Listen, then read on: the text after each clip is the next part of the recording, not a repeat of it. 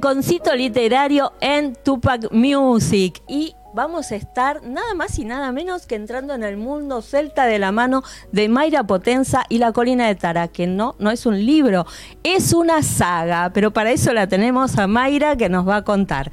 Bueno, salió recién del horno. Sí, recién salido, se va a presentar el día 30 de abril en la Feria del Libro, en el Pabellón Blanco, la Sala Bioy Casares junto a otros autores que también hacen novela histórica, no, no tan romántica como esta, medieval, pero sí de género histórico. Y obviamente vas a estar ahí firmando ejemplares. Sí, después de, después de la charla, que es a las 16 horas, vamos a estar todos en, en, el stand del Emporio firmando ejemplares y bueno, conociendo un poco a, a los lectores, ¿no? Desde ya, qué importante, porque vos ya más o menos conociste, hiciste una presentación hermosísima en Augusto y Ross, y ahí hubo lectores, hubo prensa, hubo todo un mundo de gente que quería saber de qué se trataba la colina de Tal. Sí, sí, porque es muy reciente, recién salió. Y, bueno, ahora recién estoy empezando a tener devoluciones y todo eso, que ahí era el primer contacto con el libro. Entonces, para mí también es súper especial. ¿Cómo es tu relación con Tamara, la editora de El Emporio? ¿Cómo llega a vos y cómo decidí sacar el libro por El Emporio? Bueno, a Tamara la conocí por medio de Ana Cuaraza, que es una amiga personal, y, ella hizo el contacto y bueno, y fue eh, amor a la primera lectura, una cosa así. Y, y, bueno, desde ahí tenemos un vínculo que ella es un encanto y me sentí muy muy respetada en cuanto a la historia. O sea, en cuanto a la edición también. Exactamente, en el sentido de no, hubo cambios, no hubo cosas, viste, que a veces a uno por ahí lo incomodan, porque es como, es el bebé de uno y uno muchas veces quiere que sea de determinada manera. Uno siempre está abierto a escuchar, eso sí, pero bueno, esta se, se me respetó y, y eso también me encantó. Y bueno, lo primero que hay que hablar es la tapa y la contratapa. Que como ustedes pueden ver, acá Mayra es una it girl y está siempre de 10. Bueno, ¿eh? no, no, sé si tanto, pero bueno, eso es en otra vida también. Eh, entonces, la tapa y la contratapa también han sido como un proceso, ¿no? Sí, sí, la, la tapa la eligió Tamara igual, ¿eh? Ella me había mandado dos opciones, me preguntó cuál me gustaba, a mí me gustaba la otra y me dijo, bueno, va a ser esta. Bueno, está bien, también era muy uh. linda, es preciosa igual, preciosa. Pero bueno, fue una elección de entre dos que las dos eran divinas.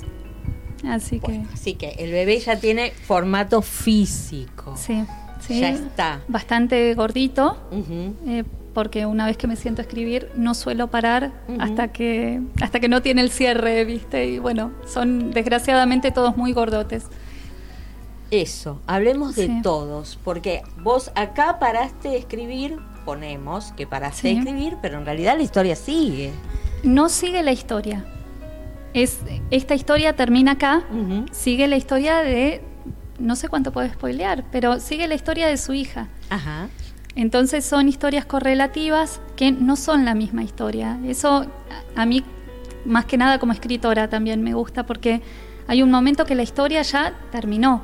¿Hasta qué punto la podés alargar sin que pierda, no? Claro, tal En cambio, como es otra historia, a mí me, siento a escribir con muchas ganas. Y ya está, la segunda ya está. La segunda casi está. Opa, casi. Porque soy larguera. Soy larguera, o sea, Está bien, una para cada feria del libro. No, no, y aparte disfruto escribirlas, entonces es como que eh, disfruto hacerlo. Tengo una amiga que es escritora que me dicen, yo no soporto sentarme a escribir, entonces son cortitas sus historias. Ah, Ella quiere ya terminarlo. Y yo realmente lo disfruto y aparte es como que no me gusta dejar cabos sueltos. Entonces eh, lleva el tiempo que lleve. Claro, a lo mejor le gana la ansiedad. Sí. Sí, yo creo que sí. Tiene, tiene mucho de eso, ¿no? Escribir. Sí, totalmente. Bueno, yo aprendí a, manejar bastante bien la ansiedad. Y cuando eh, decidiste empezar con la colina de Tara, a contar la historia de Tiara, em, ¿tenías todo ya? No. no. tampoco sabía cómo iba a ser. Oh. Em, se, se, fue presentando a medida que iba escribiendo. Y, bueno, después cuando, cuando se terminó era, ok, esto era lo que yo quería. Ah. Pero hasta ese momento ni yo sabía. Así que, y bueno, a veces pasa. Pero ya veías que tenía continuación, que había otros personajes que te interesaban también para contar su propia historia dentro de esta. Sí, sí, sí, sí, porque aparte lo que tiene cuando uno escribe en, primera persona es que perdés muchas voces que son importantes que hablen, ¿no? Claro. Entonces eh, dije, ok, estas voces también van a estar, pero con su propia historia. Y dentro de estas voces, eh, mejor dicho, dentro de esta voz, la de Tiara, hay otras voces que aunque no sean en primera persona, están también, porque hay eh, historias secundarias muy fuertes, la de la tía, bueno, amigas que encuentran en el camino, gente que la ayuda. Eh, digamos, también está eso, ¿no? También eso es fuerte. Sí, sí, lógico. Bueno, si no sería una historia muy plana, si es solo, si es un, monólogo absoluto. Claro, digo que hablan a través de ella. Sí, exactamente. Y bueno, es un poco lo que pasa en la vida, ¿no? Hay historias que, que, nos marcan por más de que no nos pasen. Y, y también tenés temas que atraviesan a toda esa gente, la maternidad, la religión, el mundo celta en aquellos tiempos, ¿no? Sí, totalmente. Es que ahí la, religión era, construía la personalidad, básicamente. Marcaban hasta qué podían comer, en qué momento, eh, qué, momentos eran para festejar ciertos eventos y cuáles no. Eh, por ejemplo, en Cuaresma la gente no se casaba no, no había un montón de cosas que no se podían hacer. No era momento para eso y bueno, hoy suena tan lejano, pero en ese momento era el día a día. Y esto que tiene que ver con la maternidad, bueno, porque hay eh, los lazos de, esta trilogía también hablan mucho de la maternidad, ¿no? Sí, claro. Bueno, son la historia de una dinastía de mujeres. Son la madre, la hija y la abuela. Entonces, básicamente es es eso, es la, maternidad como, como, pasaje, ¿no? Y, cómo le afectaba a cada una y, la historia de cada una. Bueno, van a ver que la segunda es bastante diferente a esta y la tercera también. No, sí, la tercera está el esquema, todavía hay, que sentarse a hacerlo. En el esquema también hay un poco de magia. Hay bastante de magia, sí, sí, no deja de ser un cuento de hadas con mucho de novela histórica, pero no deja de ser un cuento de hadas, con todo, todo el folclore celta de, todo ese mundo maravilloso y mágico que, hoy nos suena lejano, pero que para ellos era absolutamente real. Totalmente. ¿Qué, es lo que buscaste al, al, penetrar en este mundo celta, al darle este entorno a la historia? Mira, yo escribo algo que me gusta leer a mí. Entonces es como muy tendencioso, ¿no? Porque es lo claro, es como escribo lo que a mí me gusta, no lo que no me gusta. Y básicamente son cosas que me interesan a mí, que me encontré con la enorme suerte de que le, interese a otra gente también. Podía no darse, ¿no? Pero bueno, por suerte se dio. Y ahora sí ya empezó este intercambio con el lector, ¿no? Sí. Ya, ya tenés el lectoras que ya lo han terminado, que ya empezaron a darte la devolución y bueno, doble satisfacción. Sí, totalmente, totalmente. Aparte, uno primero escribe para uno. Es una satisfacción para uno. Después, además, tener lectores y además que a esos lectores les guste, eh, ya es un pago en sí mismo. Totalmente. Em, cuando empezaste a escribir, ¿cómo empezaste? ¿Qué, ¿Qué fue lo primero que, el primer tema que salió? ¿Cuando empecé con esto? O no, cuando... empezaste a escribir. Yo empecé... Eh, primero eran como escenas sueltas, que después empezaron a tomar un cuerpo, ¿no? Pero lo primero que escribí fue esto. No, nunca había escrito un cuento, por ejemplo. Hice cuentos después. Eh, así que bueno, ojalá les guste porque es lo, lo primero primerísimo. después, por suerte, hubo otras cosas. Pero lo primero que escribí fueron 500 páginas. Sí. Las 500 páginas así de un Word que dijiste, bueno. No, me, llevó, me llevaron tres años. Tres años. Tres mm. años, sí. Tres años en los que también investigaste. Porque, sí, aparte hay como em, citas. Sí, hay mucho de todo eso, pero aparte no no es que era lo único que hacía. En el medio fui mamá, trabajaba, bueno, tenía una casa que mantener, que ocuparme, pero me llevó tres años. Ahora lo demás es más ligero porque escribo a otro ritmo.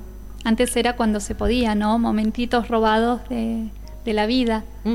Ahora ya es, tengo una rutina. Claro, eso es lo que muchos escritores eh, tienen, ¿no? Como, digamos, como tip. Bueno, yo me organizo así y después ya como un, como un ejercicio, como una gimnasia, ¿no? Una rutina. ¿Vos cómo te organizás? ¿Mañana, tarde, noche? Mira, al principio era a la, noche, porque mi casa era más bien diurna. Ahora que a la mañana mi hija ya no está, la casa está en silencio, yo estoy más activa a la mañana. A la noche caigo muerta. Antes, podía, ahora ya no. Entonces escribo a la mañana, pero cuando escribía ese me encantaba la noche, dos, tres de la mañana hasta terminar. Y bueno, me ganaba el sueño. Y cuando ya, em, digamos, tuviste terminado este, pensaste en, bueno, ahora esto tiene que seguir, esto es, ya no te, no te voy a decir una profesión porque es una vocación en realidad, eh, pero digamos algo que tiene que estar paralelo a, tu forma de vida. Sí, es que para mí es algo central, ya no, no, lo puedo escindir de mí. Claro. Es como es algo que inclusive hasta si no se publicasen, son necesarios para uno, para, para la cordura, para todo.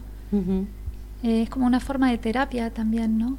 Igual, bueno, yo soy muy pro terapia, pero, pero es una forma de terapia. Eh, uno escribe desde uno muchas cosas. Es importantísimo eso. Sí, eso era lo que yo marcaba antes con los temas que vos tenías en el libro. Hay em, ciertos temas que son muy femeninos y que están desarrollados de una forma muy muy natural, muy, mm. muy llana, digamos, eh, entre las protagonistas y, uno como que se identifica muchísimo con eso y, las quiere de otra manera, ¿no? las va aprendiendo a querer. Qué lindo lo que me decís. Sí, no, sé si a vos te pasó también en la escritura, que bueno, apareció un personaje y al desarrollarse decías, wow, todo lo que me está diciendo. Bueno, yo las quiero a todas. A, todas, claro. Salieron de mí, sería muy malo que no. Pero son. Mm. Yo les tengo mucho cariño a todas mis, mis personajes. Hay, hay ciertos este, ámbitos, ¿no? La cocina, el convento, hay, hay ciertos ámbitos en donde este grupo, los distintos grupos de mujeres, como que eh, se desnudan el alma y, dicen cosas y no sé, hacen salir sentimientos re lindos, ¿no? Es, que eso pasa en todos los grupos de mujeres, ¿no? todas las mujeres que, que, estamos en grupo y solas sobre todo, hay un momento en el que uno empieza a confesarse, que se da naturalmente y hay mucho paralelismo entre lo que sería el convento y el beguinato. Son mujeres muy parecidas, aunque parezca que no, ¿no? Tal cual. Hay un tema ahí que, que, que, saltó recién y es la soledad, porque Tiara, digamos, es eh, al principio una persona muy solitaria por las circunstancias, que no vamos a decir cuáles son, eh, y sin embargo llega un momento en que eh, tenemos, la tenemos rodeada, ¿no? De gente. es como, digamos, el, el comienzo de, de, de empezar a conocerla. ¿No? Esta soledad que, que la, la identifica, la pobre la define. Sí, igual yo tengo como una relación extraña con la soledad. A mí me, siento que me nutre. Yo también soy sumamente social y, necesito estar sola, pero en el caso de ella es como el, traspaso a la vida adulta, ¿no? Al descubrirse a ella, cómo es en grupo también. Eh, porque hasta ahí no había tenido esa experiencia. Claro, tal cual. Entonces es como un pasaje en algún punto. Y hablemos de un poquito del amor, hablemos de, del hombre, del protagonista. Sí. ¿Cómo nace? Bueno, no sé cómo nace él, pero cómo llega. ¿Cómo nace Eso todavía no lo pensé, chicos. Pero cómo, cómo llegó ahí. Mm. El amor nace como todo el amor, ¿no? Aparte, la otra vez escuchaba una filósofa que decía que uno se enamora cuando es infeliz, no cuando es feliz. Y ella era una chica muy infeliz, así que está muy bien enamorada. Pero... justo en la tecla. Totalmente, totalmente. Y realmente lo escuchaba y decía, en algún punto sí, ¿no? Ella planteaba que hay como dos, dos etapas bisagras en la vida de una persona para enamorarse. Una es la adolescencia y otra la crisis de la mediana edad. Yo por suerte ya estoy enamorada. Pero planteaba eso y me pareció súper interesante porque realmente es así. Como que uno busca es eso que sea el quiebre en la vida, ¿no? Y generalmente aparece como el amor. En este caso es así. Ah, hermoso. no sé, no sé decir el nombre de la filósofa, perdón, pero me, pareció encantador lo que dijo. Sí, la verdad que sí, porque bueno, como que, que, cierra el concepto que vos le querés dar a, esta pareja que realmente, no vamos a spoilear nada, pero a la que seguimos, por lo menos. Eh, a la que seguimos durante el, trayecto del libro, que para mí siempre son viajes, y, y, que hasta incluye un viaje. Totalmente. Es que tienen mucho de, viajes, ¿no? Que inclusive a veces son viajes físicos, como en este caso, porque sacan a la persona de lo normal. Entonces uno descubre un montón de otras cosas de uno mismo. Eh, bueno, aparte a la mayoría nos encanta viajar, no, no sé vos, a mí me encanta. sí, pero pero uno en los viajes descubre muchas cosas. Y bueno, ella descubre uno de estos grupos de, mujeres y después al otro y descubre mucho de ella también en eso. Claro, digo, bueno, eso también es eso, ¿no? El viaje es ese aprendizaje, es el viaje de ella hasta la madurez, hasta, bueno, todo lo que le pasa desde ser una adolescente hasta ser una mujer. Una mujer madre, o sea, ¿qué, más cambio que eso, ¿no? Es como el traspaso final. Y aparte en esa época que bueno, se ahonda un poquito en eso, que eran dos meses de puerperio obligatorio. Tremendo, pobres mujeres. Sí, la verdad. Eh, uno en el caso de hombre, dos en el de mujer, o sea, una misoginia espantosa. Pues la época, sí. Totalmente. Pero está buenísimo conocer todo eso, ¿no? No juzgar eh, desde el punto de vista del 2023, sino ir y viajar a la época. Es que también es una época que tiene mucho de, oscurantismo por desconocimiento y, bueno, uno no puede juzgar con esta cabeza de ninguna manera. Entonces, por eso el contexto histórico, ¿no? Para decir, bueno, no es una locura mía, sino que era así la costumbre. Bueno, pero era donde vos querías que estuviese sí. la protagonista, desde ya. Sí, sí, sí. Bueno, apareció así. Apareció así. Apareció así. Qué, lindo que es eh, cuando uno habla con los escritores y y aparece este concepto de que el personaje viene y el personaje te dice y te habla. Eh, hay uno o dos que contra ese concepto se pelea mucho porque dicen, no, yo lo controlo, yo lo controlo. Pero la mayoría no, la mayoría dice, no, no, a mí me dijo esto, me hizo esto, se me vino esta época, necesitaba hablar desde este punto de vista. Sí, totalmente. Igual yo nunca tengo tan en claro cuando me siento a escribirlo cómo va a ser todo. Entonces, como que es, hay mucho del proceso creativo ahí que es diferente para cada persona, ¿no? Totalmente. Eh, bueno, en mi caso es así, hay, hay mucho que sí controlo y mucho que, que aparece y que es perfecto cuando aparece. Es como le pasa a un músico, por ejemplo, que decís, ¿de dónde te vino esa melodía? Y no sé, la escuché en algún lado eh, interno y, y, cuando la hice era perfecta. Y esto es lo mismo, ¿no? Es como eso, es como cuando, cuando se cerró, era así. Y quedó perfecta. Bueno, no sé si tanto, pero me gusta por lo menos. Mayra, vamos a volver a contarle a la gente cuándo vas a estar en la Feria del Libro. El, 30 de abril, a las 16 horas, en la sala Bioy Casares, Pabellón Blanco, junto a Alina Mazzaferro, Fernanda Salguero y Uriel Gerade, eh, de la mano de Tamara Stenberg del Emporio, y a las 17 horas vamos a estar firmando ejemplares en el stand 834. De la Feria del Libro en la rural, sí, Pabellón Verde. Ahí va. Y después durante el año tendremos alguna otra presentación y demás. Sí, claro. Y igual voy a estar un montón de días en la feria porque tengo amigas que se presentan y, las voy a ir a ver y, a tirarle besos de lejos. Ahí va, bueno, entonces también vamos a tener la posibilidad de que si te ven, te van a pedir que les autografíes sí, totalmente, un placer. Un placer. Y un placer haber venido. Y un placer tenerte acá, obviamente. Y un placer leerte. Me alegro, me alegro. Para mí un placer que me hayas leído y, y bueno, ella hizo la presentación de cuando lo presentamos para prensa y fue un encanto absolutamente. Bueno, no, la verdad que fue un honor. A mí me encanta también el, el ámbito que elegiste, em, esa creación que uno hace cuando, cuando quiere presentar algo, ¿no? Eh, ponerle en el detalle bueno, hasta el señalador con letras góticas.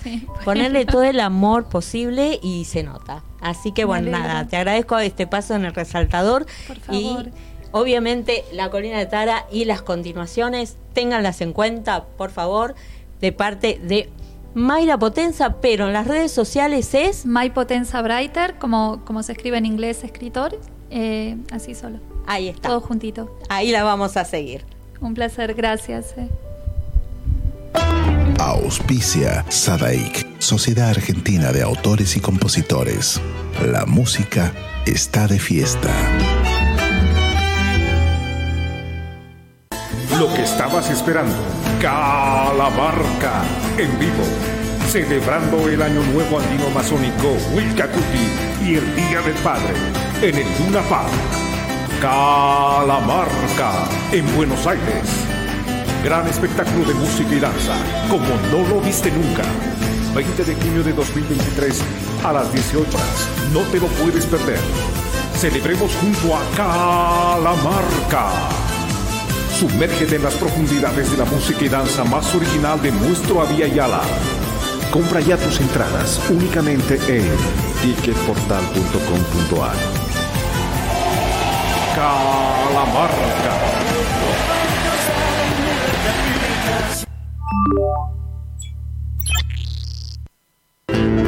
Cátulo Tango, en el corazón del abasto. La mejor experiencia de tango en Buenos Aires. Un show con lo mejor del tango clásico y moderno. La pasión por el tango más viva que nunca. Te esperamos. Cátulo Tango.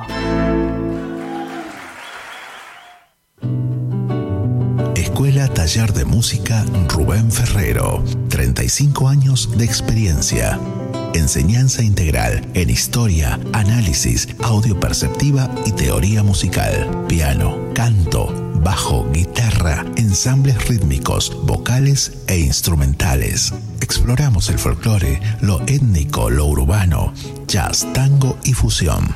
Ingreso desde los 10 años, sin límite de edad. Estamos de lunes a viernes de 10 a 20 horas y los sábados de 10 a 13 en Biel 1272, Cava. Contactanos al 15 56 40 26 28 o al 15 33 04 96 73 o ingresa a www.rubenferrero.com.ar. Te esperamos.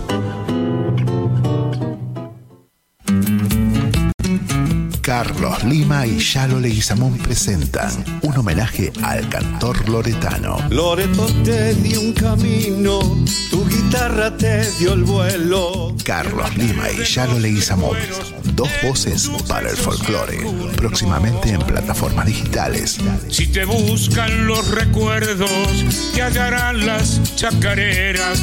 Auspicia AMRA, Asociación Mutual de Músicos de la República Argentina alma tu